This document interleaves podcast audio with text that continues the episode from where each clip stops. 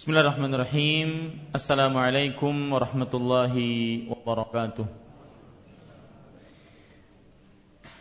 Innal hamdalillah nahmaduhu wa nasta'inuhu wa nastaghfiruh wa na'udzu billahi min shururi anfusina wa sayyiati a'malina man yahdihillahu fala mudilla lahu wa man yudlil fala hadiya وأشهد أن لا إله إلا الله وحده لا شريك له وأشهد أن محمدا عبده ورسوله.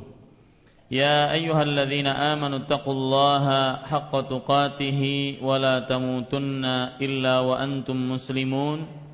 يا أيها الناس اتقوا ربكم الذي خلقكم من نفس واحدة وخلق منها زوجها وبث منهما رجالا كثيرا ونساء واتقوا الله الذي تساءلون به والأرحام إن الله كان عليكم رقيبا. يا أيها الذين آمنوا اتقوا الله وقولوا قولا سديدا يصلح لكم أعمالكم ويغفر لكم ذنوبكم ومن يطع الله ورسوله فقد فاز فوزا عظيما أما بعد. فإن أصدق الحديث كتاب الله وخير الهدي هدي محمد صلى الله عليه وعلى آله وسلم وشر الأمور محدثاتها وكل محدثة بدعة وكل بدعة ضلالة وكل ضلالة في النار. Alhamdulillah kita bersyukur pada Allah Subhanahu wa taala pada hari ini hari Rabu malam atau malam Kamis tanggal 19 Rabiul Tsani 1435 Hijriah kita duduk bersama untuk mengkaji kitab tauhid yang ditulis oleh Muhammad At-Tamimi rahimahullahu taala. Salawat dan salam semoga selalu Allah berikan kepada Nabi kita Muhammad sallallahu alaihi wa ala alihi wasallam pada keluarga beliau, para sahabat serta orang-orang yang mengikuti beliau sampai hari kiamat kelak. Dengan nama-nama Allah yang husna dan sifat-sifat yang ulia, saya berdoa, Allahumma inna nas'aluka ilman nafi'an wa rizqan tayyiban wa amalan mutaqabbala. Wahai Allah, sesungguhnya kami memohon kepada Engkau ilmu yang bermanfaat rezeki yang baik dan amal yang diterima Allahumma amin. Bapak Ibu saudara-saudari yang dimuliakan oleh Allah Subhanahu wa taala sebelum saya memulai penjelasan terhadap kitab tauhid ada beberapa yang ingin saya sampaikan tentang jadwal kajian kita. Salah satu ilmu yang paling utama karena berkaitan dengan yang kita pelajari adalah paling mulia, maka ilmu tersebut menjadi termulia. Para ulama mengatakan syaraful ilmi bi syarafil ma'lum. Tingginya ilmu, kemuliaan ilmu dengan berdasarkan apa yang kita pelajari. Ketika kita mempelajari tentang tauhid, dia adalah paling mulia dari ilmu-ilmu yang lain karena yang kita pelajari adalah hak Allah Subhanahu wa taala. Maka di sini perlu diberikan poin syaraful ilmi bi syarafil ma'lum. Kemuliaan sebuah ilmu berdasarkan apa yang dipelajari. Ketika kita mempelajari tauhid, mempelajari Allah Subhanahu wa taala, hak-hak Allah Subhanahu wa taala, maka pelajaran tauhid tersebut paling tinggi dibandingkan yang lainnya. Makanya untuk hari Rabu malam atau lebih tepatnya malam Kamis kita berubah jadwal kajian kita yaitu menjadi kitab tauhid yang biasanya adalah sejarah Nabi Muhammad sallallahu alaihi wasallam. Lalu Ustaz sejarah juga penting mengetahui tentang uh, sorry tauladan kita Nabi kita Muhammad sallallahu alaihi wasallam. Maka untuk sementara sejarah kita pindah kepada subuh Ahad. Subuh hari Ahad. Ya, subuh hari Ahad. Ya, karena satu dan lain hal, maka saya meminta untuk dipindah kitab tauhid biar hari Rabu malam.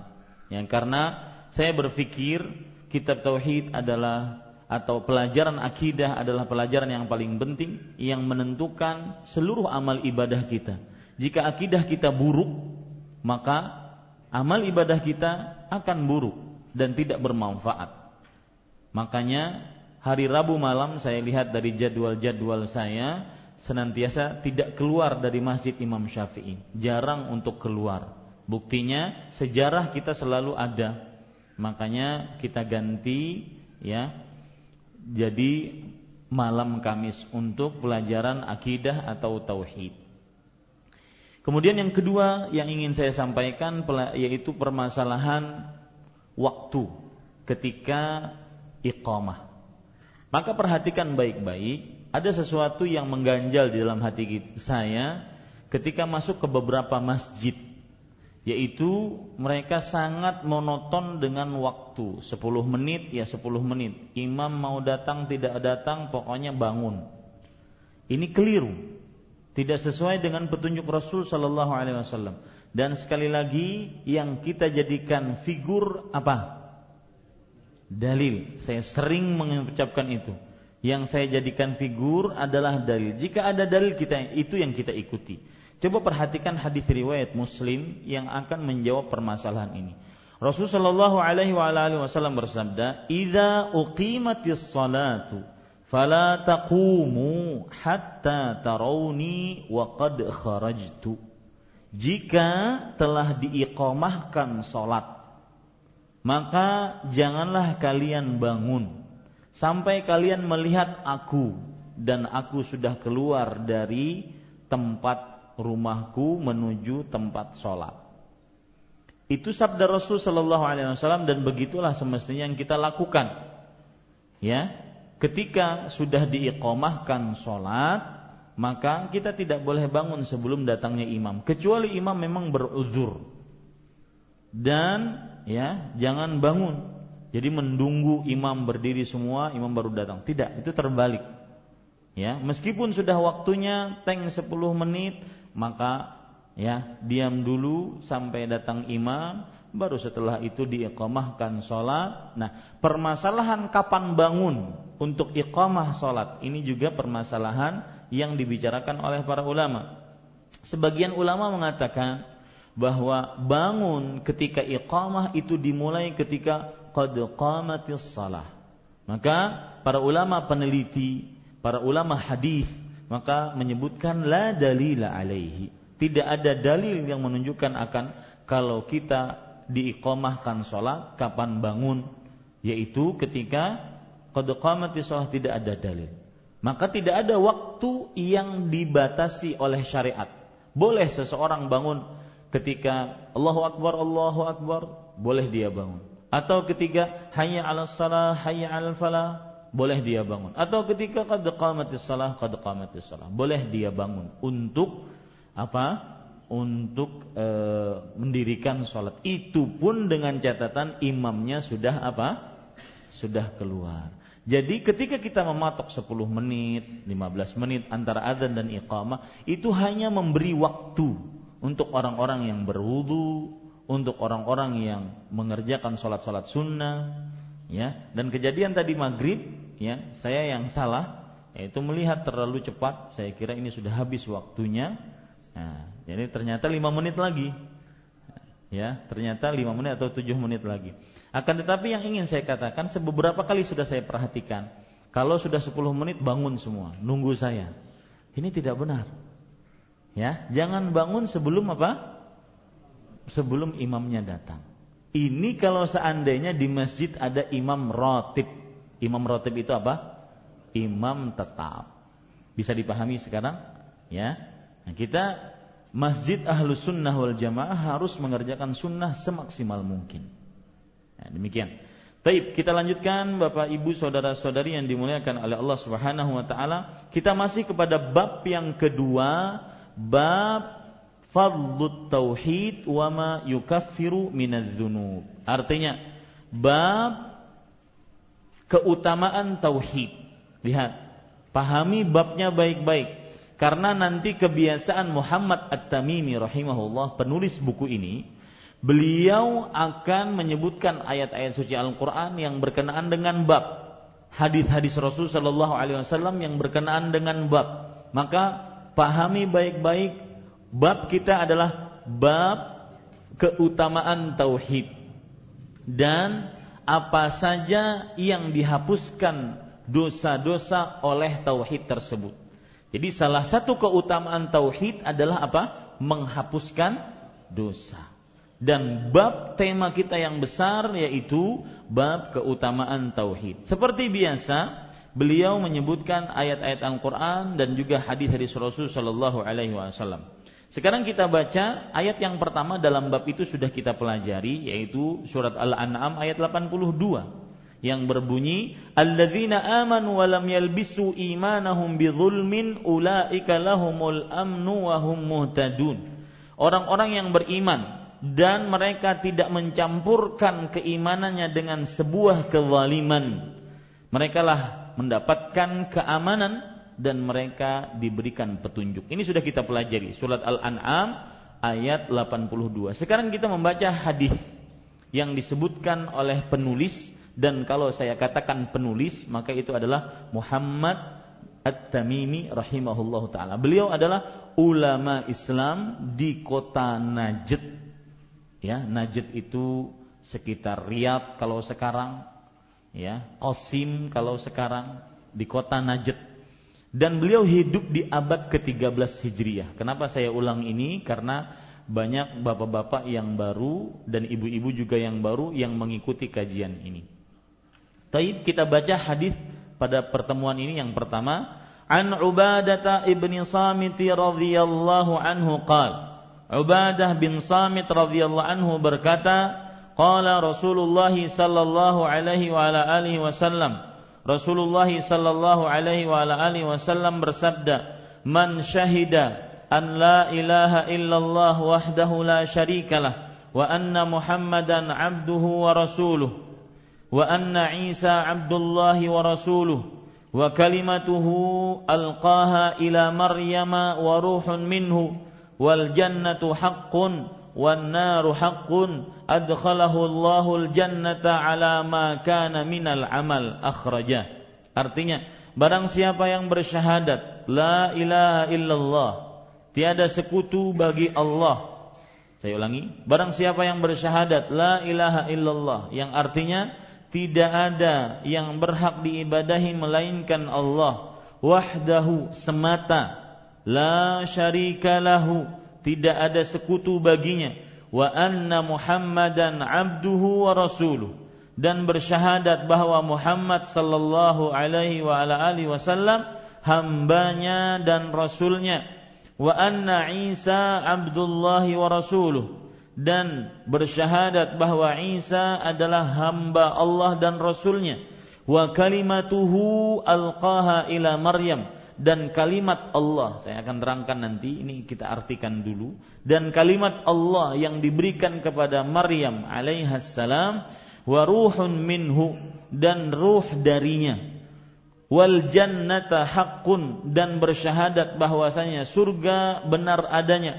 Wan haqqun dan bersyahadat bahwasanya neraka benar adanya. Adkhalahullahu jannata ala ma kana minal amal. Maka Allah Subhanahu wa taala akan memasukkannya ke dalam surga sesuai dengan apa yang dia perbuat atau sesuai dengan amal akhrajahu hadis diriwayatkan oleh Imam Bukhari dan Imam Muslim Pelajaran pertama dari hadis ini adalah biografi sahabat yang meriwayatkan hadis ini. Beliau adalah Ubadah bin Samit radhiyallahu anhu. Beliau ini adalah Al-Ansari, berarti penduduk kota Madinah. Berarti asli beliau adalah kaum Ansar, Al-Khazraji yang berasal dari kabilah Khazraj. Dan para ikhwan yang dirahmati oleh Allah, beliau termasuk daripada pemimpin-pemimpin kaum Ansar. Jadi eh, dalam sebuah kabilah, dalam sebuah kampung itu akan ada tetua-tetuanya. Ada pemuka-pemuka masyarakatnya. Di antaranya ini.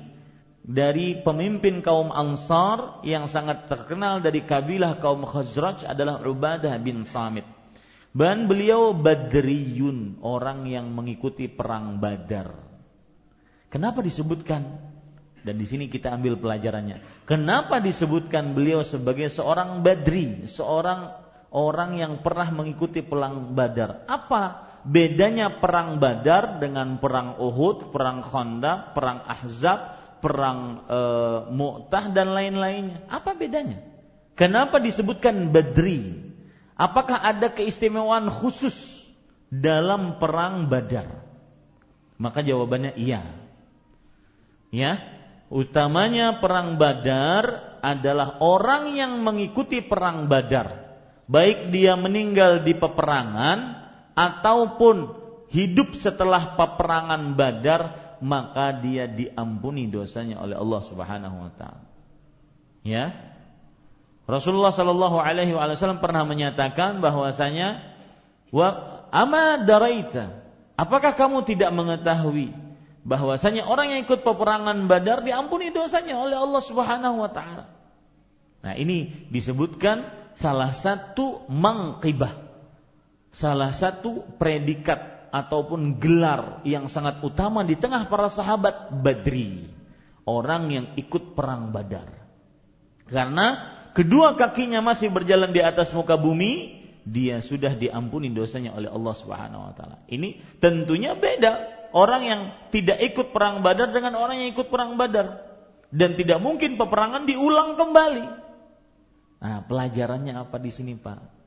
Pelajarannya bahwasanya kesempatan emas jangan ditunda-tunda, jangan dilalaikan. Karena kita tidak bisa menjamin diri kita untuk bisa kembali mendapatkan kesempatan emas tersebut. Kalaupun bisa kembali mendapatkan kesempatan emas tersebut, kita tidak bisa menjamin diri kita sehat. Kalaupun kita bisa mendapatkan kesempatan emas kembali, sehat badan, tidak bisa menjamin diri kita mendapatkan petunjuk untuk kembali menggunakan kesempatan emas tersebut. Maka kalau ada momen-momen penting, amalan-amalan yang mendatangkan pahala, seperti misalkan puasa Ashura, puasa Arafah, puasa 10 hari di bulan Dzul Dzulhijjah 1 sampai 9 ya, yang amalannya lebih utama dibandingkan berjihad di jalan Allah, maka jangan lewatkan itu. Karena ya, salah satu keutamaan orang yang ikut perang Badar yang tidak bisa diikuti oleh sebagian kaum muslim yang masih belum berhijrah belum bisa ikut perang Badar yang masih belum balik belum bisa ikut perang Badar. Ini ternyata di baliknya terdapat keutamaan karena memang peperangan Badar itu adalah disebut oleh Allah Subhanahu wa taala Yaumul Furqan. Hari pembeda mana yang hak, mana yang batil. Sampai Rasul sallallahu alaihi wasallam berdoa kepada Allah pada peperangan Badar, "Ya Allah, Allahumma in tuhlik hadhil isabah lam tu'bad abadan." Ya Allah, kalau seandainya engkau ya menghancurkan kaum muslim sekarang, kamu tidak akan pernah disembah selamanya. Makanya perang Badar itu perang pembeda, mana yang hak, mana yang batil. Dan benar-benar kelihatan yang yang hak meskipun kecil. Nah, di sini pelajaran sangat menarik, gunakan kesempatan sebaik-baiknya. Ada kesempatan dalam mengerjakan ketaatan, jangan ditunda-tunda dalam mengerjakan kebaikan jangan nanti-nanti. Ya, jangan, jangan ragu-ragu. Kalau seandainya di depan itu kesempatan baik, maka terus ambil cepat. Bersegera. Ini para ikhwan yang dirahmati oleh Allah Subhanahu wa taala. Kemudian dan disebutkan di sini beliau meninggal pada tahun 34 Hijriah dan beliau mempunyai umur 72 tahun. Itu Uqbah ibn Samit radhiyallahu anhu. Kemudian pelajaran yang kedua yang kita bisa ambil dari hadis ini adalah makna hadis ini. Perhatikan baik-baik ya, karena ini penting sekali. Hadis ini merupakan pokok dasar Islam. Pokok dasar Islam. Rasulullah sallallahu alaihi wasallam bersabda, Man syahida an la ilaha illallah wahdahu la syarikalah. Barang siapa yang bersyahadat. Syahadat artinya an-nutqu bil lisan. Syahadat. Barang siapa yang bersyahadat, makanya saya tadi tidak mengartikan barang siapa yang bersaksi. Karena makna syahadat lebih banyak, lebih luas dibandingkan bersaksi. Ya, barang siapa yang bersyahadat, maksudnya mengucapkan dengan lisan, meyakini dengan hati, dan mengamalkan konsekuensinya dengan anggota tubuh. Catat baik-baik. Makna syahadat karena dalam hadis ini disebutkan man syahida. Barang siapa yang bersyahadat berarti dia mengucapkan dengan lisannya asyhadu alla ilaha illallah wa anna muhammadan rasulullah. Tapi bukan hanya sekedar dengan lisan harus diyakini dengan hati. Karena cuma kalau cuma lisan tanpa hati jadi apa? Kalau cuma lisan tanpa keyakinan dalam hati menjadi seorang apa? Muna, munafik yang terdapat di zaman Rasulullah yang diketuai oleh Abdullah bin Ubay ibn Salul. Lihat nama ketua munafik itu Abdullah pak. Tidak menjamin dia nggak munafik. Abdullah namanya. Ya. Saking takutnya ketahuan, namanya jadi Abdullah. Ya, jadi jangan tergiur dengan nama, ya. Jangan tergiur juga dengan penampilan. Kalau saya memakai sorban gimana ya? Sorban besar gitu. Mantap ya Haji Sofian. Tasbihnya ganal pulang. Ya. Setiap kali hendak bergerak subhanallah. Ada keringat di sini. Innalillah. Eh salah. Astagfirullah. dibuat-buat, susah jadi orang dibuat-buat. Tapi para ikhwah kembali, man syahida alla ilaha illallah. Barang siapa yang bersyahadat, maksudnya bersyahadat mengucapkan dengan lisan, meyakini dengan hati, mengamalkan konsekuensinya dengan anggota tubuh. Kalau cuma meyakini dengan hati tanpa dengan lisan, seperti apa? Iblis. Meyakini dengan hati, tidak mengamalkan dengan konsekuensi konsekuensinya dengan anggota tubuh iblis. Dia yakin bahwasanya Rob dia adalah Allah, pencipta dia adalah Allah. Makanya dia mengatakan, "Khalaqtani min nar wa khalaqtahu min tin." Ya Allah. Engkau telah ciptakan aku dari api dan dia Adam alaihi salam engkau telah ciptakan dari tanah. Jadi ah, iblis mengakui bahwasanya pencipta dia adalah Allah Subhanahu wa taala. Tapi ketika diperintahkan untuk sujud, konsekuensi dari pengakuan dia terhadap Allah bahwasanya Allah adalah Robnya, aturan tunduk patuh kepada Allah, dia tidak tunduk patuh. Maka syahadatnya nggak diterima. Maka harus ada tiga. Ya, orang yang bersyahadat, barang siapa yang bersyahadat, yang pertama mengucapkan dengan apa? Lisan. Yang kedua meyakini dengan hati. Yang ketiga mengamalkan konsekuensi dari syahadat tersebut dengan anggota tubuh. Apa yang dia syahadati? Man syahida an la ilaha illallah wahdahu la syarikalah. La ilaha illallah barang siapa yang bersyahadat bahwasanya tidak ada ilah yang berhak diibadahi melainkan Allah. Ini makna la ilaha illallah yang sempurna. La ilaha artinya barang siapa yang bersyahadat tidak ada ilah sembahan yang berhak diibadahi. Halus ada kata-kata yang berhak diibadahi. Ya, melainkan Allah. Ini makna la ilaha illallah yang benar yang sudah kita jelaskan. Karena kalau seandainya ada orang mengatakan asyhadu alla ilaha illallah, saya bersyahadat bahwa tiada Tuhan selain Allah, maka ini kurang sempurna. Dari sisi banyak Tuhan-Tuhan selain Allah. Tapi semuanya Tuhan yang ba yang apa? Yang batil. Ya, yang batil.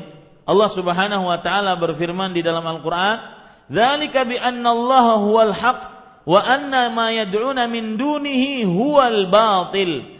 Yang demikian itu adalah karena Allah Subhanahu wa taala adalah ciptaan yang berhak, yang hak, yang paling benar. Dan sembahan selain Allah itu adalah sembahan yang batil. Disebutkan dalam surat Al-Hajj ayat 62 dan juga surat Luqman ayat 30. Ya, yang saya bacakan tadi surat Al-Hajj ayat 62. Dan hampir sama dengan surat Luqman ayat 30. Jadi kalau ada orang mengartikan la ilaha illallah, tidak ada ilah yang berhak diibadah, ya tidak ada ilah selain Allah, ini kurang sempurna. Ya. La ilaha illallah. Dia artikan tidak ada sembahan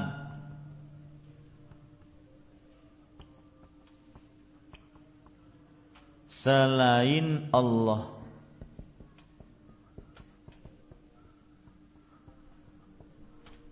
Lihat, perhatikan baik-baik ini arti la ilaha illallah kurang sempurna. Kenapa? Karena ketika kita mengartikan tidak ada sembahan selain Allah, maka banyak sembahan selain Allah. Tetapi sembahan selain Allah apa? Ba batil. Makanya kita letakkan di sini tambahan tidak ada sembahan yang benar atau berhak terserah pianlah berhak atau benar semuanya bisa dipakai. Harus ada ini. Tidak ada sembahan yang benar atau yang berhak selain Allah. Karena kalau kita mengartikan tanpa ini maka nantinya kita akan meniadakan realita di tengah-tengah kita. Tidak ada sembahan selain Allah. Oh, banyak orang nyembah sapi, nyembah salib, nyembah patung, nyembah pohon, banyak sembahan selain Allah. Nah, yang kita tiadakan adalah tidak ada sembahan yang berhak atau benar selain Allah. Dalilnya surat Al-Hajj ayat 62, surat Luqman ayat 30. Jadi kalau ditakuni makna yang benar la ilaha illallah adalah ini. Dalilnya apa? Lihat pian surat al-hajj ayat 62 surat luqman ayat 30 ini para ikhwan yang dirahmati oleh Allah Subhanahu wa taala. Baik, kita lanjutkan. Wahdahu la syarikalah. Ini penekanan berarti. Semata La syarikalah. Semata, wahdahu itu artinya semata. Sudah bersyahadat la ilaha illallah wahdahu lagi. Semata. Kemudian ditambah lagi dengan penekanan yang lain. La syarikalah. Hah? La syarikalahu. Wahdahu artinya semata. Artinya tidak ada sembahan yang berhak disembah selain Allah. Semata. Ya, koma semata. Kemudian tambahan lagi, tidak ada sekutu baginya. Ini benar-benar tauhid. Menjadikan Allah satu-satunya yang diibadahi. Menjadikan Allah satu-satunya yang disembah. Ini yang disebut dengan apa? Tau tauhid. Kalau ditanya malam Kamis belajar apa? Belajar tauhid. Tauhid itu apa? Menjadikan Allah satu-satunya yang disembah. Gampang kan? Gampang. Ya. Di dalam kajian di sini Masjid Imam Syafi'i ada ilmu khusus. Ilmu VIP. Mungkin Pak Musa dekat dengan saya dapat ilmu khusus nggak ada. Semuanya sama Ini yang diajarkan oleh Rasul Shallallahu Alaihi Wasallam. Dan semua ajaran Islam siapa pun berhak mendapatkannya.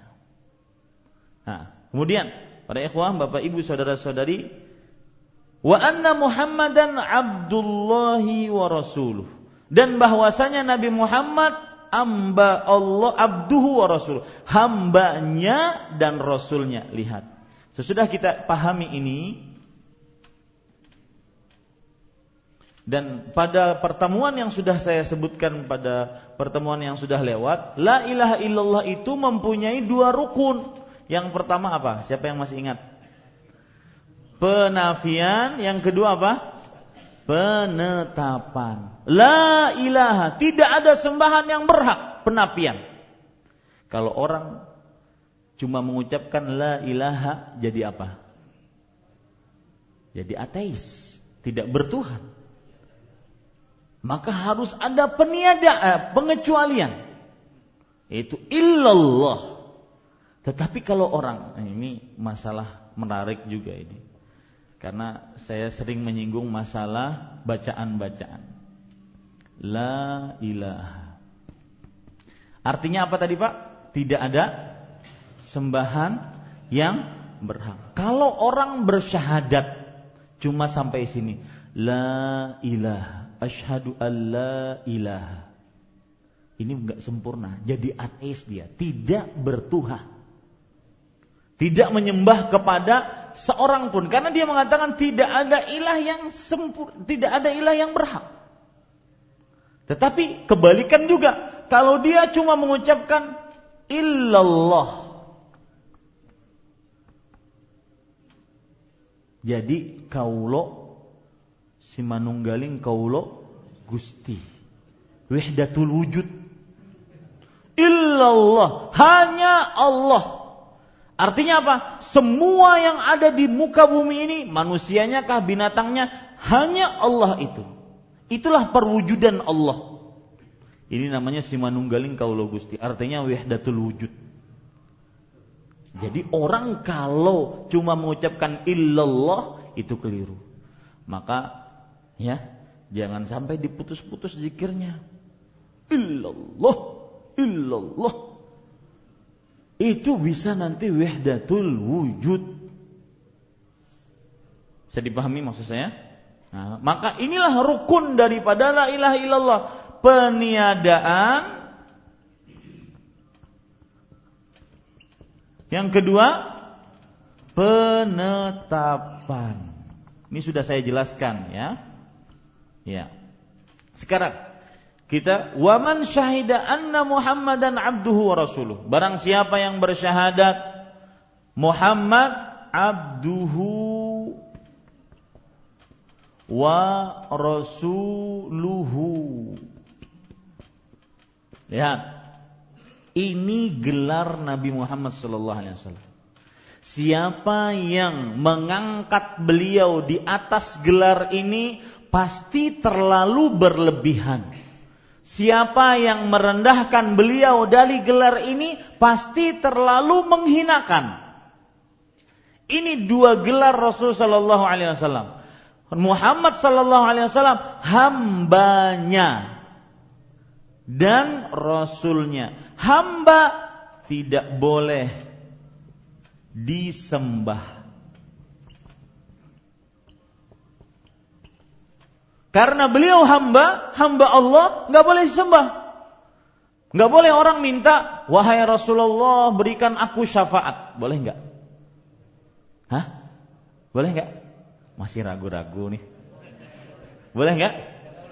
Nggak boleh. Karena satu, doa hanya milik Allah. Yang kedua, yang memiliki syafaat hanya Allah. Asy-syafa'atu lillahi jami'an. Syafaat hanya milik Allah Subhanahu wa taala. Maka minta kepada Allah. Caranya bagaimana? Allahumma syafi'i fiyya nabiyyaka Muhammad sallallahu alaihi Ya Allah, berikan syafaat kepadaku dari syafaat Nabi Muhammad sallallahu alaihi wasallam. Mintanya kepada Allah syafaatnya, bukan kepada jemaah Rasul sallallahu alaihi wasallam. Kalau ada orang ya minta keselamatan kepada Rasulullah sallallahu alaihi wasallam. Tidak boleh. Kenapa? Karena inilah derajat Rasulullah. Abdullah, hamba Allah. Dan ini bukan menghinakan beliau. Karena itu yang disebutkan dalam Al-Quran. Lihat di dalam surat Al-Isra. Subhanalladzi asra bi'abdihi. Maha suci Allah yang telah mengisrakan abdnya hambanya, budaknya. Inilah derajat Rasulullah. Kalau beliau Abdullah, hambanya Allah, budaknya Allah, tidak boleh disembah. Itu konsekuensinya. Kemudian juga Rasulullah SAW pernah bersabda, ya, afala akuna abdan syakur. Ketika Aisyah bertanya, wahai Rasulullah, engkau telah diampuni dosamu telah lalu yang akan datang. Kemudian engkau sholat sampai bengkak kakimu. Beliau menjawab, apakah aku tidak ingin menjadi hamba, budak yang pandai bersyukur? Ini derajat beliau. Yang kedua derajat beliau adalah Rasulullah. Dan Rasulullah di sini maksudnya adalah utusan Allah, Rasul Allah yang konsekuensinya tidak boleh. Kalau kali ini tidak boleh ya. Ini istilah urun lah kali ini tidak tidak boleh. Yang tidak boleh di apa? Dustakan. Ya, yang tidak boleh didustakan. Ini para ikhwan yang dirahmati oleh Allah Subhanahu wa taala. Jadi contoh ayat yang berbunyi Muhammadun Rasulullah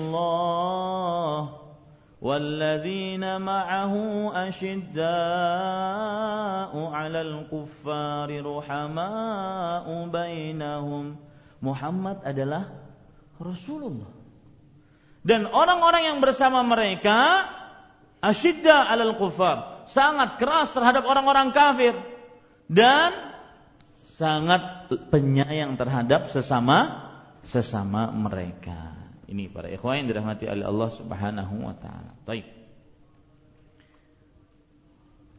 Kemudian kita lanjutkan. Barang siapa yang bersyahadat anna Muhammadan Abdullah wa Rasuluh. Itu maknanya tadi sudah saya sebutkan. Wa anna Isa Abdullah wa Rasuluh. Dan bahwasanya Isa adalah hamba Allah dan Rasulnya. Sama juga. Kalau hamba tidak boleh apa? Disembah. Kalau Rasul tidak boleh apa? Didustakan. Artinya apa yang dibawa oleh Rasulullah, baik itu kabar, baik itu syariat, tidak boleh didustakan. Kemudian yang kedua, wa kalimatuhu alqaha ila Maryam. Nah, ini yang akan saya jelaskan. Ini bedanya Nabi Muhammad SAW dengan Nabi Isa. Wa kalimatuhu alqaha ila Maryam. Apa maksud kalimatuhu? Ya, kalimatnya nya kembali kepada Allah. Kalimatnya yang diberikan, yang dimasukkan kepada Maryam. Nabi Isa itu proses penciptaannya bagaimana? Eh, Maryam alaihissalam punya suami sampai punya uh, hamil akhirnya melahirkan Nabi Isa kan tidak makanya namanya Isa bin Maryam dan ini khusus untuk Nabi Isa Nah, di sini sebenarnya banyak faedah. Saya ingin sebutkan faedah ini dulu. Kalimat tuh, kalimat maksudnya adalah kalimatnya, nya kembali kepada Allah. Yaitu ketika Allah Subhanahu wa taala ya mengatakan kun fayakun. Jadi maka jadilah. Tanpa suami Maryam bisa hamil. Jadi maka jadilah bayi tersebut. Tanpa suami Maryam bisa hamil.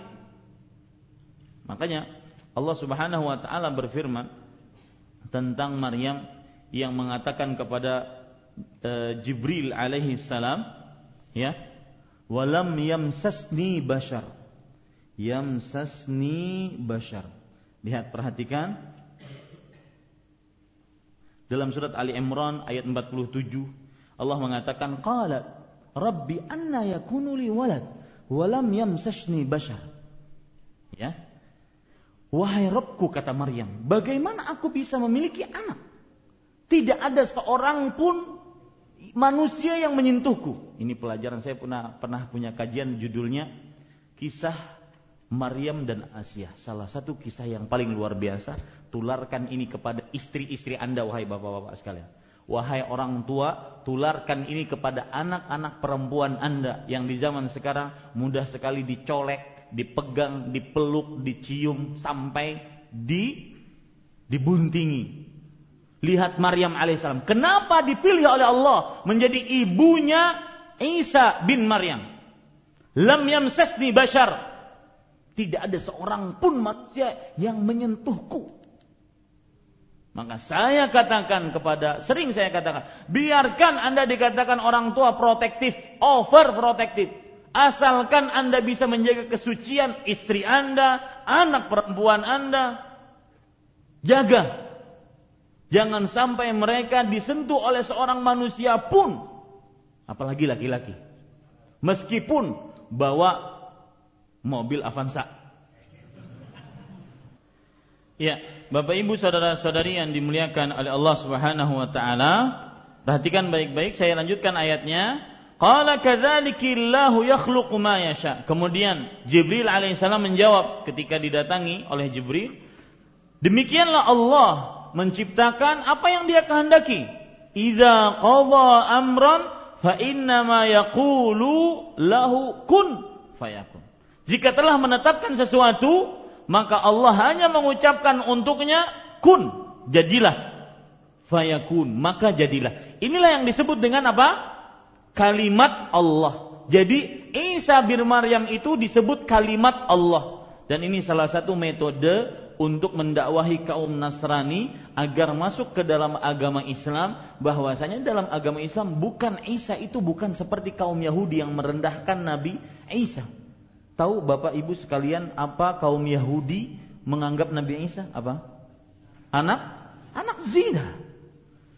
Ya, Islam tidak. Islam mengatakan kalimat tuhu. Kalimat Allah yang dengannya Nabi Isa menjadi manusia. Kun fayakun. Itu maksud daripada kalimat Allah Subhanahu wa taala. Kemudian wa alqaha ila Maryam yang diberikan kepada Maryam wa ruhun minhu dan ruh yang Allah ciptakan darinya. Bukan berarti Allah memiliki ruh kemudian dikasih setengahnya sama sama siapa? Isa, bukan. Ini keliru pemahamannya. Yang benar adalah Allah menciptakan ruh Kemudian Allah masukkan melalui malaikat, masukkan kepada Nabi Isa. Itu yang disebut dengan ruhun minhu, ya.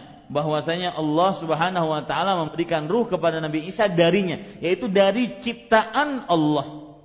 Kemudian wal jannata haqqun wan nar haqqun. Dan barang siapa yang bersyahadat bahwasanya surga benar adanya, neraka benar adanya. Apa ganjarannya? Orang yang bersyahadat sedemikian banyak tadi, adkhalahul jannata. Allah akan memasukkan dia ke dalam surga ala ma kana minal amal, sesuai dengan amal. Sesuai dengan apa? Amal. Apa maksud sesuai dengan amal? Para ikhwan yang dirahmati oleh Allah Subhanahu wa taala, ada dua tafsiran. Silahkan catat. Maksud sesuai dengan amal ada dua tafsiran yang dijelaskan oleh Fadilatul Syekh Saleh Fauzan hafizahullah taala. Yang pertama adalah Allah akan memasukkan orang yang bertauhid ke dalam surga meskipun banyak dosanya.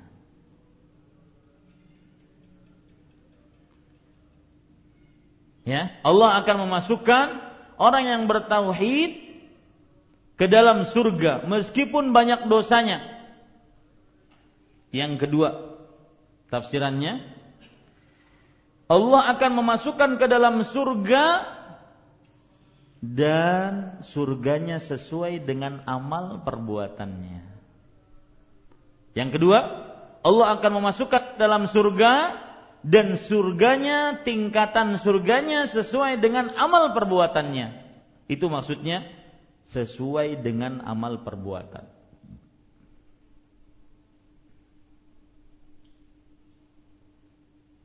Nah, Bapak Ibu saudara-saudari yang dimuliakan Allah Subhanahu wa taala, apa pelajaran dari hadis yang kita ambil yang kita pelajari pada kesempatan kali ini? Yang pertama, keutamaan tauhid. Dari hadis ini keutamaan tauhid yang kita dapatkan apa? Memasukkan ke dalam surga. Bagaimanapun dosa yang Bapak miliki selama tidak mensyirikkan Allah pasti apa? Bukan berarti di sini meremehkan meremehkan dosa, bukan. Tetapi di sini kita menjelaskan keutamaan tauhid. Bahkan salah satu keutamaan tauhid yang kita bicarakan nanti menghapuskan dosa-dosa besar. Ya, apa pun dosa yang kita miliki, selama itu kita bertauhid tidak mensyirikan Allah Subhanahu wa taala, maka selama itu pula kita akan dijamin oleh Allah masuk ke dalam surga. Kemudian pelajaran yang menarik dari hadis ini juga yaitu cara masuk Islam. Bagaimana orang kalau ingin masuk Islam? Maka para ulama, jumhur ulama bersepakat. Orang masuk Islam caranya hanya mengucapkan dua kalimat syahadat. Ashhadu an la ilaha illallah wa ashhadu anna Muhammadan Rasulullah. Sudah masuk Islam. Tentunya ketika dia masuk Islam mengucapkan syahadat tersebut dia paham apa yang dia ucapkan. Ya, dia paham apa yang dia ucapkan. Jangan sampai dia tidak paham apa yang dia ucapkan. Kemudian setelahnya dia mengerjakan konsekuensi dari syahadatnya. Nah, sekarang ada pertanyaan, boleh nggak kita menambah dari dua kalimat syahadat, sebagaimana yang disebutkan dalam hadis ini? Yaitu kalau kami dulu di da, apa, di kantor Islamic Center Damam, kalau ada orang masuk Islam, kata syekhnya, katakan. Kemudian dia mengatakan asyhadu asyhadu alla ilaha alla ilaha illallah illallah asyhadu wa asyhadu anna muhammadan anna muhammadan rasulullah. Jadi si fulan itu terus mengikuti Rasulullah. Kemudian boleh ditambah dengan wa anna Isa abdullahi wa rasul dan bahwasanya Isa adalah hamba Allah dan rasulnya wa kalimatuhu dan kalimatnya alqaha ila Maryam yang diberikan kepada Maryam ini boleh tambahan. Kenapa? Untuk menghilangkan akidah sebelumnya. Ya, akidah sebelumnya apa tentang Isa? Mereka menganggap bahwasanya Isa adalah apa? Ibnullah, anak Tuhan. Maka boleh kalau seandainya ada orang Nasrani masuk dalam agama Islam ditambahi syahadat seperti itu boleh. Saya paham maksud saya? Ya, tetapi secara umumnya cukup mengatakan asyhadu alla ilaha illallah wa asyhadu anna muhammadar rasulullah. Karena dua kalimat syahadat ini sudah menggugurkan keyakinan dia seluruhnya sebelum dia masuk dalam agama Islam. Jadi pelajaran sangat menarik dari keutamaan tauhid. Apa pun dosa yang Anda miliki jangan pernah berbuat syirik. Permasalahan apa pun yang Anda hadapi, ekonomi kah, ya, permasalahan anak dengan bini kah, jangan pernah melakukan penyimpangan tauhid. Anak sakitkah? Sakitnya sangat menderita. Jangan pernah menggagalkan tauhid Anda. Karena ganjarannya tadi, orang yang bertauhid seberapapun dosanya maka apa janji Rasulullah? Adkhalahullahu jannata ala ma kana minal amal. Niscaya Allah akan masukkan ke dalam surga sesuai dengan amal perbuatannya. Kita cukupkan pelajaran kali ini. Sallallahu Nabi Muhammad walhamdulillahi rabbil alamin.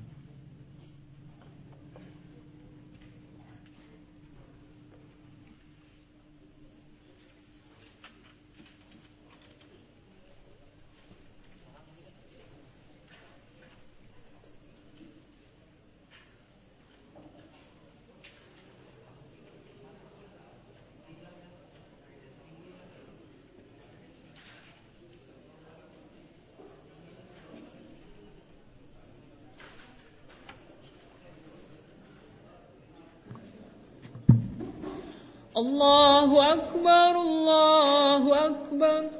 أشهد أن لا إله إلا الله. أشهد أن محمد رسول الله. حي على الصلاة حي على الفلاح. قد قامت الصلاة قد قامت الصلاة.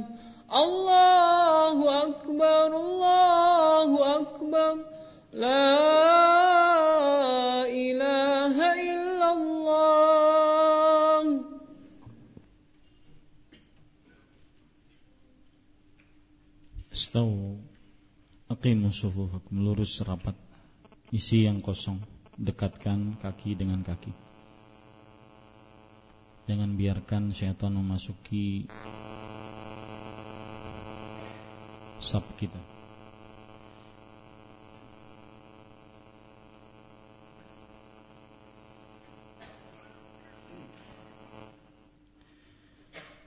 Allahu akbar.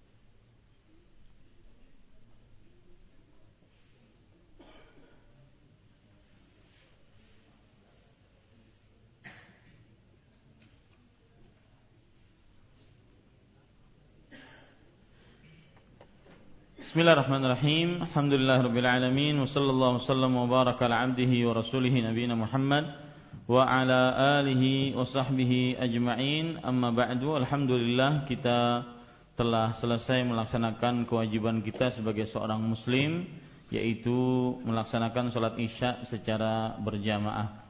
Kemudian Bapak Ibu, saudara-saudari yang dimuliakan oleh Allah Subhanahu wa taala, pelajaran yang selanjutnya kita bisa ambil dari hadis yang kita baca tadi bahwa ahli maksiat dari orang-orang yang bertauhid tidak akan pernah kekal di dalam neraka. Ahli maksiat dari orang-orang yang bertauhid mereka bertauhid tapi mereka kadang-kadang melakukan maksiat. Ya, mereka kadang-kadang melakukan maksiat, mereka mungkin lalai, di dalam ketaatan kepada Allah, terperosok di dalam godaan iblis untuk melakukan kemaksiatan dan dosa. Akhirnya mereka melakukan dosa, maka ahli maksiat tetapi dia tidak pernah mensyirikkan Allah, senantiasa bertauhid kepada Allah, maka kalaupun dia masuk ke dalam neraka tidak akan apa? kekal. Ya. Ahli maksiat dari orang-orang yang bertauhid tidak akan pernah kekal di dalam neraka. Tetapi perlu diperhatikan di sini. Sebenarnya orang yang bertauhid orang yang paling jauh dengan maksiat. Konsekuensinya seperti itu. Semestinya seperti itu, idealnya seperti itu. Orang yang benar-benar bertauhid, karena salah satu inti tauhid adalah mengimani Allah mempunyai nama dan sifat. Dan salah satu nama dan sifat Allah adalah maha mengetahui, maha melihat, maha mendengar. Kalau itu tertanam di dalam diri kita, Allah maha mengetahui, maha melihat, maha mendengar, maka kita akan meyakini bahwasanya apa yang kita apa yang kita perbuat itu akan dilihat dan didengar serta diketahui oleh Allah. Ini menjadikan kita akhirnya menahan diri dari berbuat maksiat kepada Allah Subhanahu wa taala. Makanya para ulama mengatakan al maksiatu baridul kufur. Ya, maksiat penghantar kekafiran. Kenapa? Coba sebutkan kepada saya jenis maksiat. Supaya saya bisa menjelaskan maksiat menghantar kepada kekafiran. Apa? Orang contoh orang maksiat apa? Hah? Minum minuman keras misalnya. Ketika dia minum khamar, dia ini ketika bermaksiat itu apakah dia tidak melihat, tidak merasakan, tidak meyakini Allah melihat dia? Allah mengetahui amal perbuatan dia? Allah mendengar apa yang dia ucapkan? Ya, ini yang dimaksudkan oleh para ulama maksiat penghantar dingin kepada kekafiran. Karena orang lagi maksiat itu dia dia sadari atau tidak dia sadari, dia sedang meremehkan Allah. Nah, akan-akan ketika menegak minuman khamr yang memabukkan, ya, baik itu tidak keras ataupun ringan,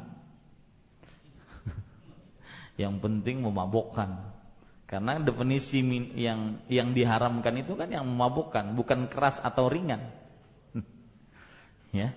Kullu muskirin khamrun. Setiap yang memabukkan itu khamr.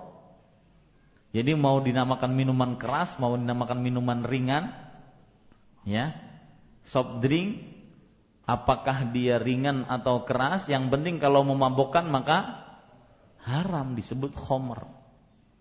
Ya, nah, ketika dia meminum seperti itu, dia merasakan. Sebenarnya dia merasakan Allah melihat dia, Allah mengetahui amal perbuatan dia, Allah mendengar apa yang dia ucapkan ketika dia lagi mabuk.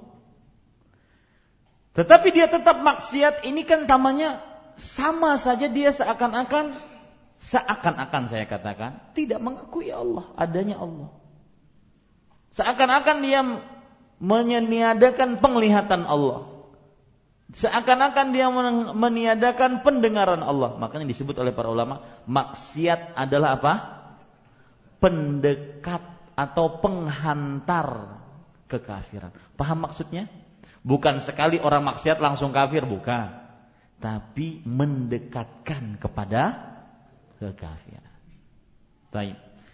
Itu yang bisa saya sampaikan tentang hadis yang pertama dan para ikhwan yang dirahmati oleh Allah Subhanahu wa taala seperti yang saya sudah sebutkan tadi, salah satu cara orang masuk Islam adalah dengan bersyahadat. Dan cukup dia mengucapkan dua kalimat syahadat, kalaupun ingin ditambah sebagai penekanan maka hukumnya apa? Tidak mengapa diperbolehkan. Demikian wallahu alam sallallahu nabi Muhammad. Silahkan jika ada yang ingin bertanya. Pakai mic ya. Karena ini banyak yang dengar di luar. Ya, kasih Pak Suryansa. Nah. Ustaz uh, di pelajaran tauhid kita sering mendengar ada namanya ilah ada namanya Rob Lahakun ma'budan Allah atau mungkin contohnya Allah anta Robbi. Apa perbedaan Ustaz antara ilah dan Rob? Bagus, sangat bagus pertanyaannya. Apa bedanya antara ilahun dengan Robbun? Ya, ilahun dengan Robbun. Maka ilahun diambil dari kata-kata ma'luh dari fiilnya alaha ya'lahu. Yang artinya menyembah, yang artinya sembahan. Jadi ilah itu adalah sembahan yang diibadahi. Adapun Rabbun diambil dari kata-kata Rabba yurabbi, memelihara, mengatur, memberikan rezeki, memelihara alam semesta, nah, itu Rabb. Nah, ada faedah menarik yang saya bisa ambil dari pertanyaan ini. Kebanyakan di dalam Al-Qur'an memakai kata-kata Rob kalau lagi berdoa. Coba ambil doa dalam Al-Quran apa? Robbana atina paling hafal pokoknya. Dan itu doa paling bagus. Dan saya tidak setuju disebut doa sapu jagat itu semacam akan ada penghinaan terhadap atau perendahan doa itu. Doa yang paling banyak dibaca oleh Rasulullah doa itu. Rabbana atina fid dunya hasanah fil akhirati hasanah wa qina adzabannar. Daripada kita menyebutkan semua semua cukup yang umum, semuanya dapat. Ya Allah, di dunia berikan saya istri yang salehah. Rumah yang luas, transportasi yang bagus. Ya, anak yang kuliah bagus, dapat pekerjaan, cucu-cucu yang mungil-mungil. Sebutan enggak cukup nanti.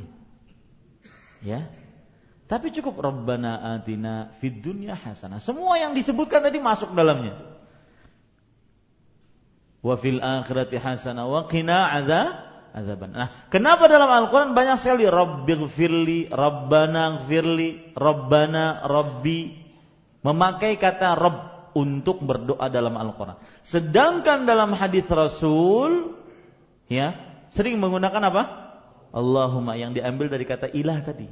Allahumma wahai Allah yang disembah Nah, rahasianya menariknya adalah ketika Allah menyebutkan di dalam Al-Qur'an Rabb, kalimat Rabb lebih banyak daripada Allahumma karena Al-Qur'an adalah firman Allah. Maka Allah ingin menunjukkan kekuasaannya. Makanya banyak doa-doa memakai apa? Rabb. Sedangkan doa dari hadis itu berasal dari Rasulullah yang merupakan hamba Allah maka banyak memakai kata-kata Allahumma sebagai bentuk penghambaan diri. Paham maksud saya? Nah, itu rahasia menarik. Jazakallah khairan pertanyaannya. Nah.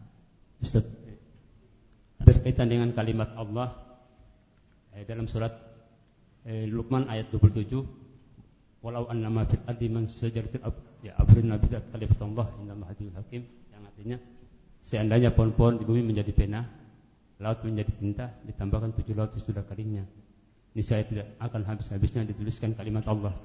Yang kata kalimat ini apa setara dengan kalimat yang terjadinya kehamilan eh, Maryam? Tahu mungkin ada penjelasan lain tentang iya. kalimat ya. tersebut? Termasuk di dalamnya firman-firman Allah. Jadi Allah itu mempunyai sifat berbicara. Tetapi tidak berbicara selalu. Karena kalau berbicara selalu disebut cerewet. Kita aja punya bini kalau cerewet, panat mendengarinya. Ya? Iya kan? Makanya Allah Subhanahu wa taala berbicara tetapi tidak berbicara selalu, tidak juga diam selalu. Makanya Allah berbicara kaifa yasha wa wa mata yasha. Kapan saja Allah ingin dan bagaimana saja Allah ingin berbicara, Allah berbicara. Ya. Nah, kalimat Allah yang dimaksud dalam ayat yang disebutkan tadi, lana fidal bahru qabla an tanfada kalimatu rabbi. Akan habis. Kalau tidak salah itu surat surat uh, Al-Kahfi. Ya. Kalimat uh, yang dimaksudkan bahwasanya akan habis air-air di lautan kalau seandainya dituliskan kalimat-kalimat Allah dan itu belum cukup maka maksud kalimat di sini adalah seluruh firman Allah. Artinya Allah berbicara kapan saja, di mana saja, sekehendak Allah. Ya, dan termasuk di dalamnya kun fayakun. Wallahu alam. Pertanyaan dari eh, yang menulis, bagaimana kalau dahulu pernah pergi ke paranormal? Maklum dahulu masih tidak mengetahui banyak ilmu agama. Apakah itu sudah melakukan kesyirikan? Dan apakah setelah sekarang sudah bertobat, apakah dosa tersebut akan diampuni oleh Allah? Maka saya setiap kali ditanya tentang seperti ini pertanyaannya, saya katakan satu, saya butuh perasaan seperti ini. Perasaan merasa berdosa tentang dosa-dosa yang telah lalu itu saya butuh. Saya perlu karena sebagian orang yang sudah mengkaji akidah sunnah wal jamaah, penyakit yang dia dapati adalah merasa aman dengan dosa-dosa yang telah lalu. Merasa seakan-akan dosanya sudah terhapuskan. Seakan-akan amalnya diterima. Ini keliru besar. Maka saya katakan kepada orang ini, bersyukur Anda mempunyai perasaan merasa berdosa telah melakukan dosa pergi ke, di, kepada orang yang dianggap pintar, dianggap tukang ramal, paranormal, orang pintar. Itu dosa yang Anda rasakan, itu petunjuk dari Allah. Merasa berdosa atas dosa-dosa yang telah lalu itu petunjuk dari Allah, bersyukurlah. Yang kedua, bertobatlah sesegera mungkin dengan sebenar-benar tobat. Karena Allah Subhanahu wa taala Maha penerima tobat. Saya sebutkan dua ayat yang mudah-mudahan orang yang bertobat tidak meragukan lagi Allah yang Maha Pengasih. Coba perhatikan firman Allah Subhanahu wa taala di dalam beberapa ayat yang menunjukkan tentang mulianya Allah Subhanahu wa taala. Surat Az-Zumar ayat 53 ini ayat yang pertama bagi orang-orang yang ingin bertobat maka perhatikan ayat ini baik-baik dan setelah itu segera bertobat semaksimal mungkin. Qul ya ibadiyalladzina asrafu ala anfusihim la taqnatu min rahmatillah innallaha yaghfiru dzunuba jami'an. Katakanlah wahai Muhammad, wahai hamba-hambaku yang melampaui batas terhadap dirinya sendiri. Artinya orang yang melakukan dosa. La taqnatu min rahmatillah.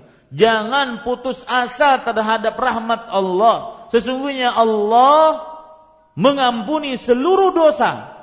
Disebutkan di sini dalam bentuk plural az-dzunub. Mengampuni dosa-dosa seluruhnya. Sudah disebutkan dalam bentuk plural artinya seluruh dosa Kemudian disebutkan seluruhnya lagi. Kemudian Allah mengatakan setelahnya Allah tekankan lagi innahu huwal ghafurur rahim. Sesungguhnya Allah Maha Pengampun, Maha Pengasih. Ini ayat yang pertama. Di dalam surat Az-Zumar ayat 53. Ayat yang kedua Allah Subhanahu wa taala menyebutkan dalam Al-Qur'an yaitu di antaranya surat Al-Furqan ayat 70. Lihat yang ingin bertobat dari seluruh dosa yang dia miliki. Hatta syirik sampai kesyirikan. Sampai bukan hanya pergi ke paranormal, mungkin pernah pergi ke jin. Berhubungan dengan jin. Memiliki khadam. Dan ingat, ya, meskipun dia ustadz, kiai, kalau sudah berhubungan dengan jin, minta tolong sama jin, Apakah itu disebut dengan iblis atau syaitan atau khadam sama saja. Tidak boleh kita meminta pertolongan kecuali kepada siapa? Allah. Allah Rasul sallallahu alaihi wasallam bersabda, "Idza sa'alta fas alillah." Jika engkau minta, mintalah kepada Allah. Wa idza sta'anta fasta'in billah. Jika engkau minta tolong, minta tolonglah kepada Allah. Tidak boleh, tidak ada yang namanya khadam-khadam. Ustaz, kalau dukun kan itu jin. Kalau yang orang-orang putih ini khadam ngarannya. Nggak ada. Dari sini pula tidak ada ilmu hitam, ilmu putih. Memang hitam putih. Nggak ada. Yang minta sama jin adalah kesyirikan. Mau siapa yang minta saja entah dia tukang sihir, matanya picak, rambutnya panjang, giginya ompong, di depannya kemenyan.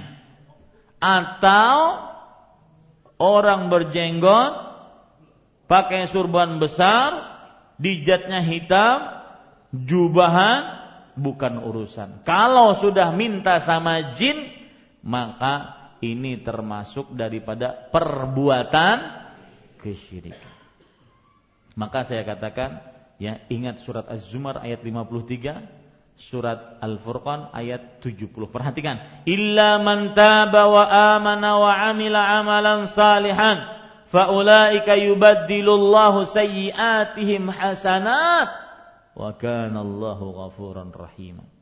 Kecuali orang yang bertobat, beriman, beramal saleh, mereka maka merekalah yang Allah gantikan dosa mereka dengan kesalahan mereka bertobat kepada Allah. Bukan hanya dosa dihapuskan, dosanya sebesar dosa yang Anda perbuat diganti oleh Allah dengan kebaikan. Anda memiliki Rob yang membuka pintu taubatnya 24 jam setiap hari non-stop. Inna Allah yabsutu yadahu bil lail liyatuba musi'un nahar wa yabsutu bin nahar liyatuba musi'ul lail. Sesungguhnya Allah memerentangkan tangannya pada waktu malam agar orang-orang yang bermaksiat di siang hari bertobat. Nih, sekarang nih. Ya. Dan Allah merentangkan tangannya di waktu siang hari agar orang-orang yang bertobat pada malam hari bertobat kepada Allah Subhanahu wa taala. 24 jam, nunggu apa lagi? Anda memiliki Rob yang seperti itu. Kemudian yang ketiga, setelah bertobat meminta kepada Allah berdoa agar istiqamah. Karena petunjuk merasa berdosa, kemudian diberi petunjuk untuk bertobat, itu adalah benar murni dari Allah. Anda tidak pernah bayar, Anda tidak pernah daftar, dan itu pun taubatnya diterima atau tidak masih ketetapan siapa? Allah. Maka mintalah ketetapan hati kepada Allah Subhanahu wa taala. Allahu a'lam. Assalamualaikum Waalaikumsalam warahmatullah Apakah mentalkin orang yang sakit keras hampir sekarat dituntun tidak lengkap la ilaha illallah tapi dibacakan atau dituntun Allah saja? Maka jawabannya ya kembali kepada hadis Rasul sallallahu alaihi wasallam. Saya nasihatkan kepada Bapak Ibu saudara-saudara sekalian selalu hadapi permasalahan agama dengan dalil, bukan dengan perasaan.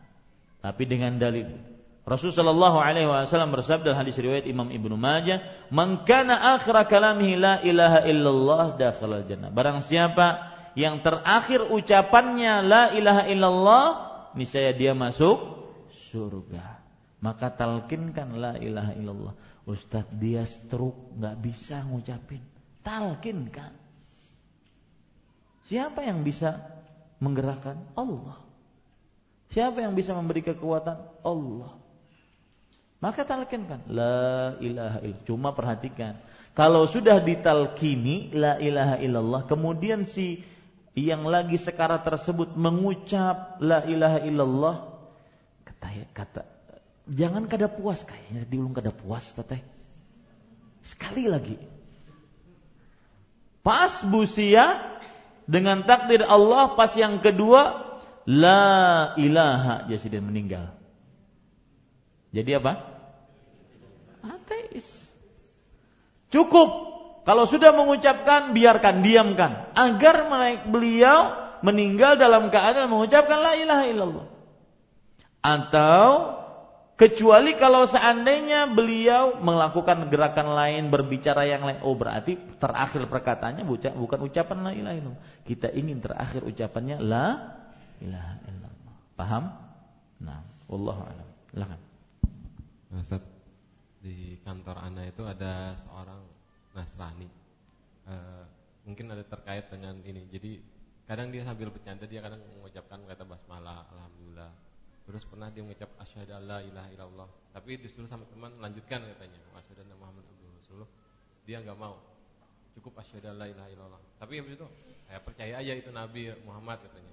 Apakah ini juga berkaitan dengan para kaum jahiliyah yang tidak mau menyebutkan walaupun terlepas dari dia memahami secara lisan atau perkataan iya hati ya tapi dia tidak mau mengamalkan. Apakah ini ada hubungannya itu pertama? Ya. terus yang kedua saat eh, mohon penjelasan karena anak ini kadang atasan kebanyakan orang-orang kafir. Jadi e, muamalah yang ucapan yang kadang apakah itu bentuk doa ataukah cuman ucapan dukungan apakah semoga sukses semoga berhasil semoga berjalan lancar itu termasuk doa. Karena kan tidak boleh seorang muslim untuk mendoakan orang kafir karena ada benang tipis sekali yang antara dukungan atau ucapan muamalah biasa dengan doa yang berakibat itu menyebabkan kita nah. Iya, bagus pertanyaannya. Jazakallahu khairan atas pertanyaan. Yang pertama yaitu tentang ucapan seorang teman Nasrani tadi. Maka apabila dia mengucapkan asyhadu alla ilaha illallah saja, siapa pun orangnya, maka kalau dia non muslim atau kafir tidak cukup dia harus mengucapkan dua kalimat syahadat. Syahadu an la ilaha illallah wa asyhadu anna Muhammadan Rasulullah. Jadi tidak cukup. Kemudian apalagi diucapkannya dalam bentuk ucapan yang bercanda. Karena bersyahadat harus dengan seperti yang saya katakan tadi, an-nutqu bil lisan wal uh, i'tiqadu bil janan wal amalu bil arkan. Itu mengucapkan dengan lisan, kemudian meyakini dengan hati dan mengamalkan konsekuensinya dengan anggota tubuh. Nah, apabila dia mengucapkan pun dua kalimat syahadat, dia harus punya niat apakah untuk masuk Islam atau tidak. Demikian. Kemudian para ikhwan yang dirahmati oleh Allah Subhanahu wa taala, yang kedua masalah mendoakan orang kafir.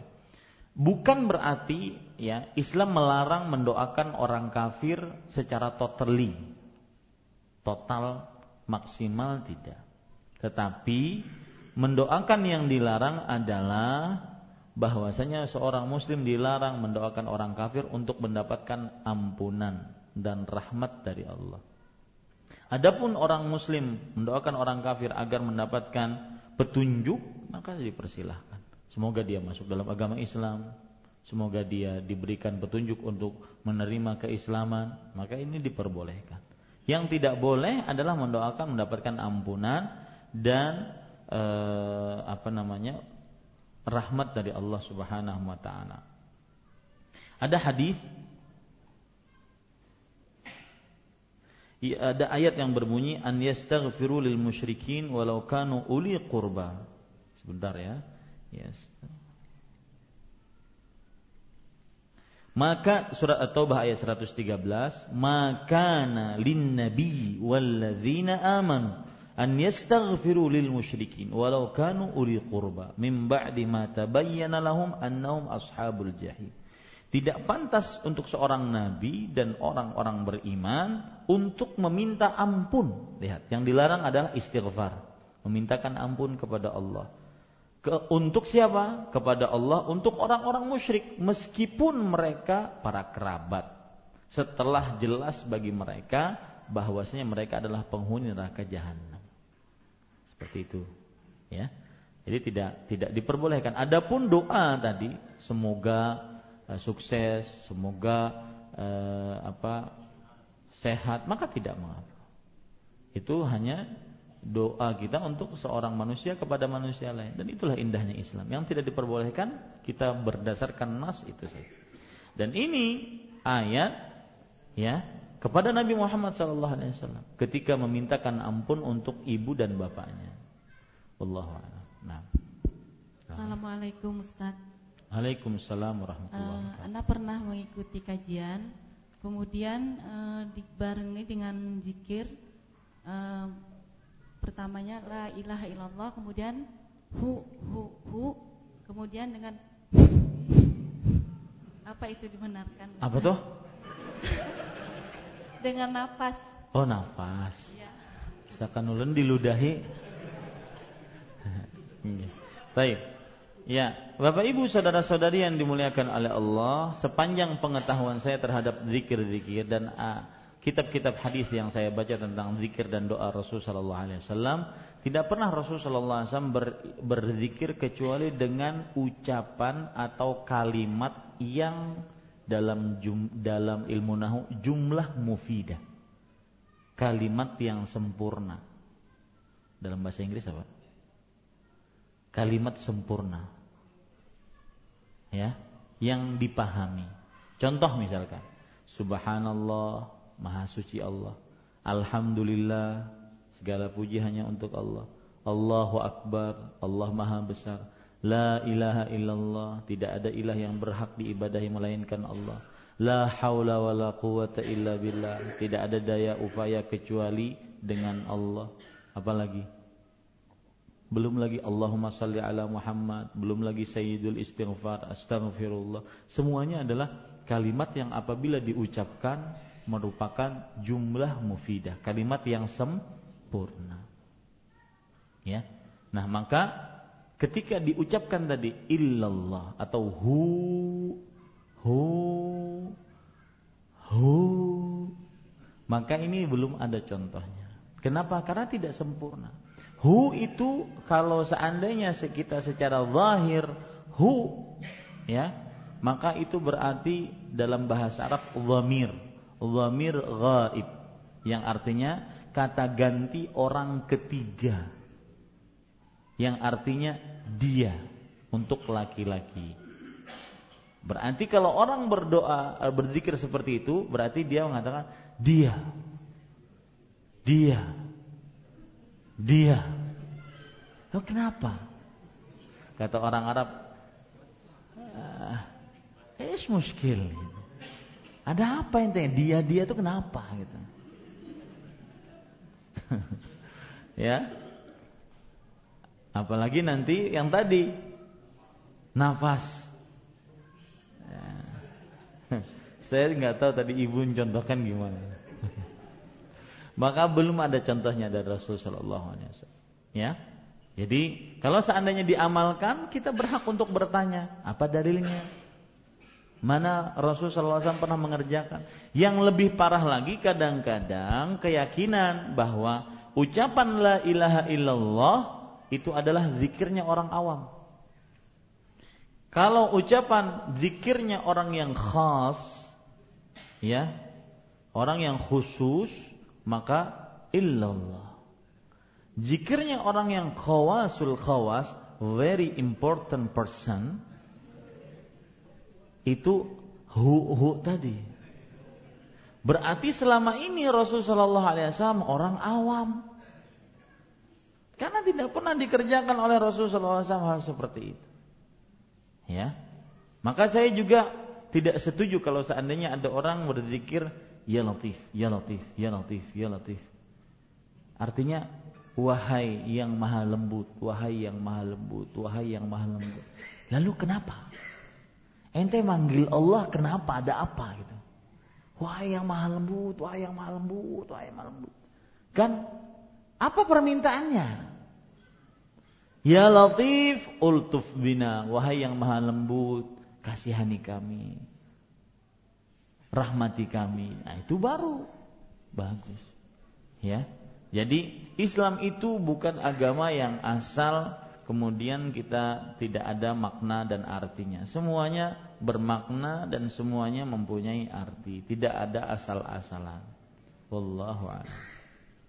Pertanyaan selanjutnya, apa hikmahnya dalam sholat kita banyak mengucapkan Allahu Akbar? Ustadz kita bisa saja menangis mengadu kepada Allah karena musibah yang kita derita. Tapi bagaimana caranya agar kita benar-benar menangis karena mengakui dosa-dosa kita? Ini dua pertanyaan. Yang pertama, apa hikmahnya kita mengucapkan Allahu Akbar di dalam sholat? Maka jawabannya, hikmah yang paling utama mencontoh Rasulullah. Karena Rasulullah Shallallahu Alaihi Wasallam bersabda dalam hadis riwayat Bukhari, "Sallu kama raaitumuni Salatlah engkau sebagaimana melihat aku sholat. Makanya tidak sah. Ya, sebagian jumhur ulama mengatakan tidak sah orang kalau seandainya mengucapkan selain Allahu Akbar. Misalkan Allahu A'wam. Enggak sah. Ya, pendapat jumhur ulama enggak sah. Sebagian mazhab ada yang membolehkan tapi enggak sah. Kenapa? Karena di situ terdapat ittiba, terdapat pengikutan terhadap sunnah Rasul Sallallahu Alaihi Wasallam. Nah, itu dia. Kemudian nanti kalau misalkan boleh diganti Allahu ajal. Ajal itu artinya lebih besar. Eh, saya ingat ajal itu ketika Rasul Shallallahu Alaihi Wasallam dalam perang Uhud. Jadi subhanallah Uhud itu banyak pelajaran. Salah satu pelajarannya adalah kalau untuk hak Allah dihina, maka kita langsung melawan. Tapi kalau diri kita dihina, maka mantaqama Rasul sallallahu alaihi wasallam li nafsihi syai'an. Rasul sallallahu alaihi wasallam tidak pernah membalas dendam untuk dirinya sendiri sama sekali. Tapi kalau Allah dihina, langsung beliau lawan. Kata Rasul kata waktu itu kalau tidak salah Khalid ibn Walid dan Abu Suf, Abu Sufyan yang belum masuk Islam waktu itu. Karena perang Uhud mereka menang, kata mereka, eh, al-yaumu yaumuna. Hari ini hari kami wahai Muhammad. Boleh engkau perang Badar menang, tapi hari ini hari kami menang. Dibiarkan oleh Nabi Muhammad SAW. Karena mereka nyari-nyari di mana Rasulullah SAW. Ternyata Rasulullah SAW di atas gunung.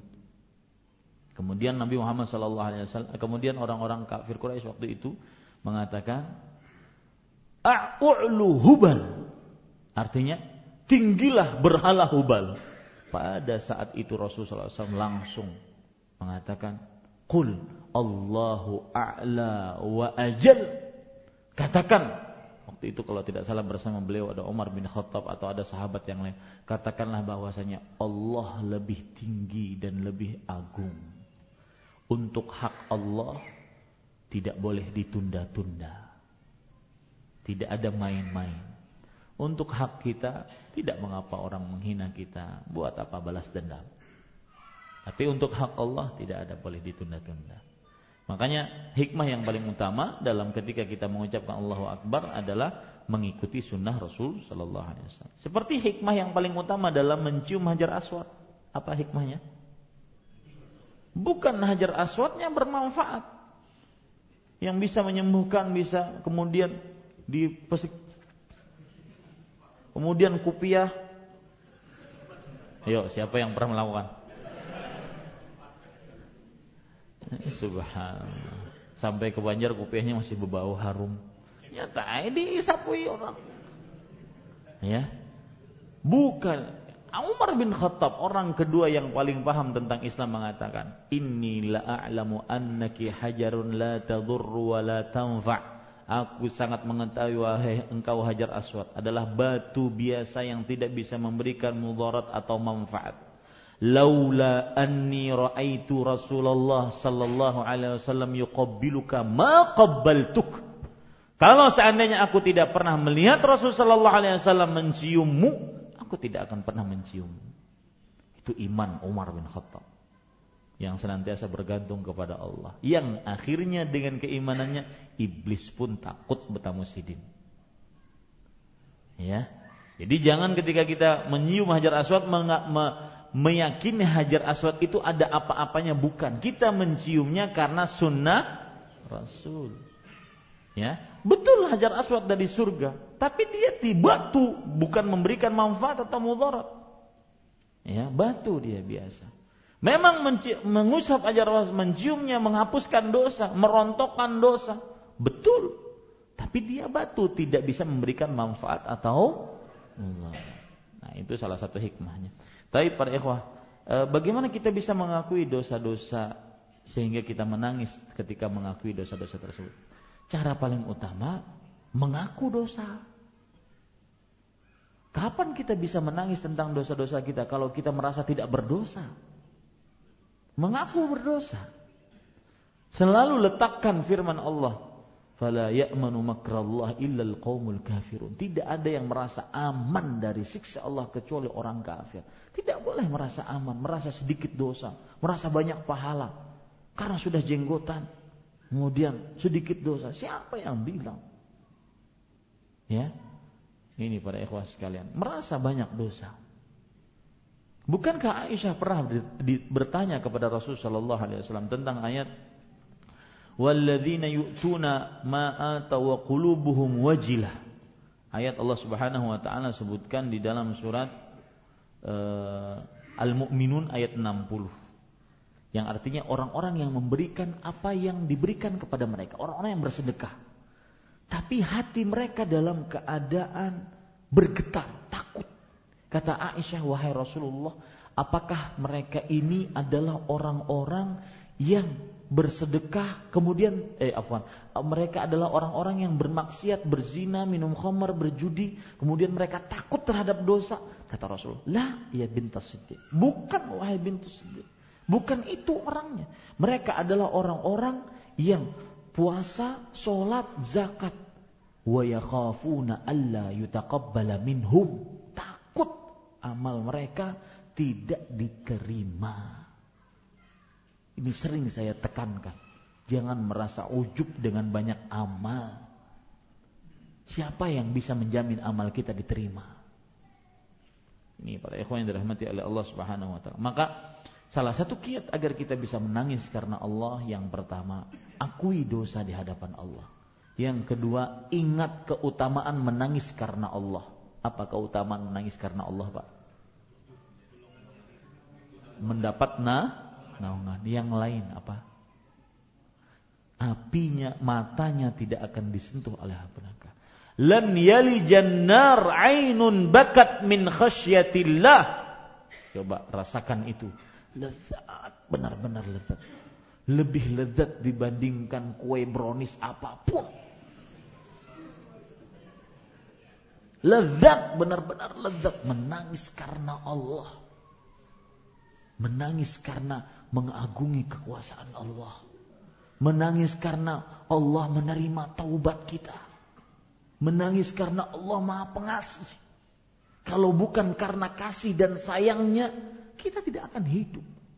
Menangis karena begitu besar nikmat Allah padahal begitu banyak maksiat kita. Itu lezat, luar biasa. Menangis tidak perlu menangis di terseduh di hadapan orang banyak apalagi disorot oleh syuting oleh TV. Ya. Lan yali jannar tidak akan pernah masuk ke dalam neraka sebuah mata yang menangis karena Allah. Lezat, begitu indah menangis karena Allah. Saya beri contoh satu. Satu beri contoh, mudah-mudahan bisa diamalkan. di hadapan kita ada maksiat, mampu kita mengerjakan maksiat tersebut. Tidak ada yang menghalangi kita mengerjakan maksiat tersebut. Tetapi karena agung kita kepada Allah, takut kita kepada Allah, melirik maksiat itu saja saya tidak akan melihatnya. Itu lezat. Dan ketika kita berhasil melewati maksiat tersebut, itulah kelezatan iman. Makanya saya sangat tersentuh dengan judul dari Ustadz Abdullah Taslim kemarin. Saat-saat terindah di kehidupan manusia. Sebenarnya banyak yang bisa dikupas. Saat terindah di kehidupan manusia ketika seseorang di hadapan dia ada duit haram. Dia tinggal tanda tangan kecil saja, dia dapatkan duit haram tersebut. Tinggal klik saja, dia dapatkan maksiat tersebut tapi dia tinggalkan karena Allah.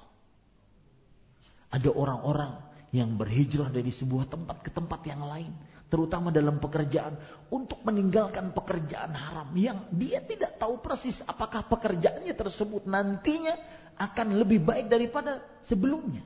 Tapi dia karena Allah dia tinggalkan, di situlah saat terindah dia. Meskipun setelah itu kadang dia terseok-seok itu saat terindah dia. Saat dia mudah melepaskan maksiat karena Allah. Itu saat terindah. Dan itu yang bisa me menjadikan air mata kita berlinang karena dosa. Saat terindah adalah ketika kita bisa berbakti kepada orang tua. Sampai beliau meninggal. Beliau meninggal di hadapan kita. Kita yang mengurusnya sangat terindah. Itu yang bisa menjadikan kita menangis karena Allah. Allah memberi taufik kepada saya untuk bakti kepada orang tua. Saat terindah adalah ketika kita di hadapan kita ada sebuah kesempatan untuk melakukan pemalsuan, melakukan penipuan. Tapi kita tidak jadi melakukannya gara-gara takut kepada Allah. Saya takut ya Allah kepadamu, bukan kepada siapa-siapa. Saya tundukkan pandangan ini karena engkau ya Allah. Setelah itu berlalu, hal-hal yang diharamkan akhirnya tidak bisa tidak kita lihat. Subhanallah. Luar biasa. Rasakan itu Pak. Ada perempuan di hadapan kita dengan pakaian yang tidak senonoh. Kita tundukkan pandangan karena Allah. Bukan karena siapa-siapa. Di situ kita akan merasakan lezatnya iman. Dan itu petunjuk hanya dari Allah.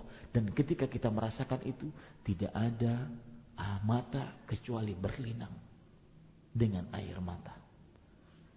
Karena secara kekuatan kita tidak mampu. Kapan saat terindah manusia?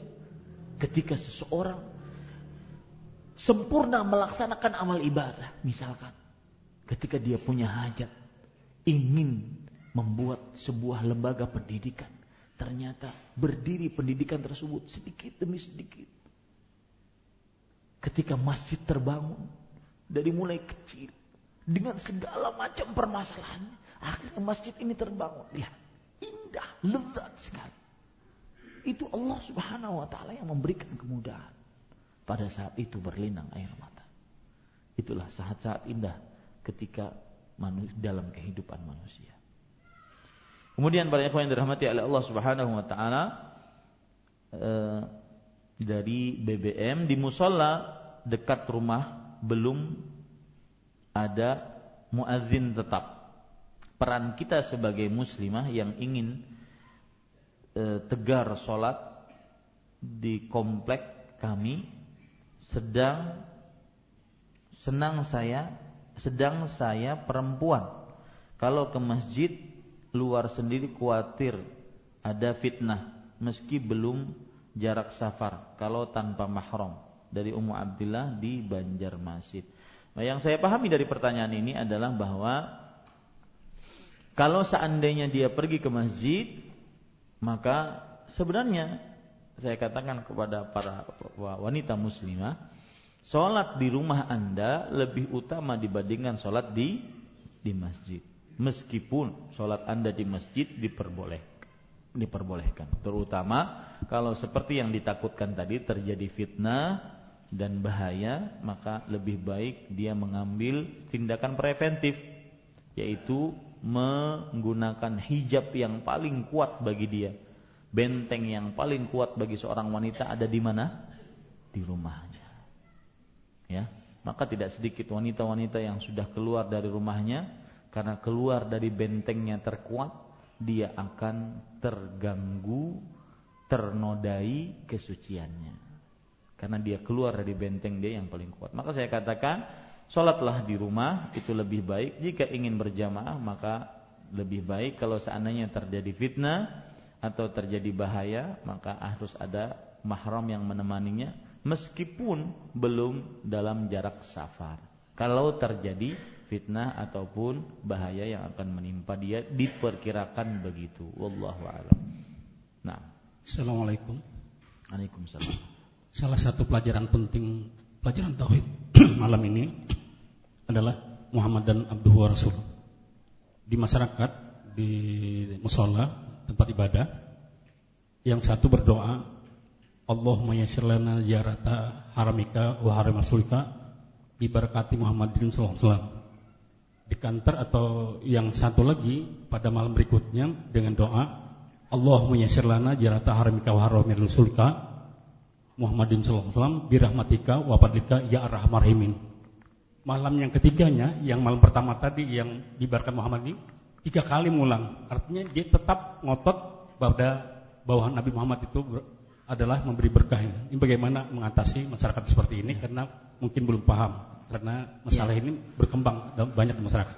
Iya, perhatikan baik-baik Bapak Ibu saudara-saudari yang dimuliakan oleh Allah bahwa berdoa itu ada adabnya. Salah satu adabnya dalam berdoa adalah bertawassul. Dan arti tawassul adalah mengerjakan sesuatu untuk mendekatkan diri kepada Allah. Itu arti tawassul. Ya, mengerjakan sesuatu untuk apa? Mendekatkan diri kepada Allah. Itu arti tawassul atau wasilah. Ya, berarti bukan tawassul yang benar apabila menyebutkan sesuatu untuk mendekatkan diri kepada Allah. Seperti misalkan bertawasul dengan jah, dengan pangkat Rasulullah SAW, apalagi dengan berkah Rasulullah SAW. Hadis berbunyi wa annal barakata lillah. Dan ketahuilah bahwasanya berkah itu hanya milik Allah. Jadi yang paling bagus adalah Allahumma yassir lana ya Allah dimudahkanlah kami untuk menziarahi e, masjid nabimu dan masjidil haram ya dengan kemuliaan dan keluasan rahmatmu tidak perlu kita mengucapkan bi barakati Nabi Muhammad sallallahu alaihi wasallam. Nah, Nabi kita Muhammad sallallahu alaihi wasallam benar. Nabi kita Muhammad sallallahu alaihi wasallam adalah seorang manusia yang penuh dengan berkah. Betul. Tetapi untuk berdoa dengan menggunakan berkah Nabi belum dicontohkan oleh Nabi dan para sahabatnya. Demikian. Wallahu alam kita cukupkan sudah hampir setengah sepuluh takut kemalaman. Kita cukupkan dengan kafaratul majlis. Subhanakallahum bihamdika asyhadu an la ilaha illa anta astaghfiruka wa atubu ilaik. Wassalamualaikum warahmatullahi wabarakatuh. Eh, kemudian pengumuman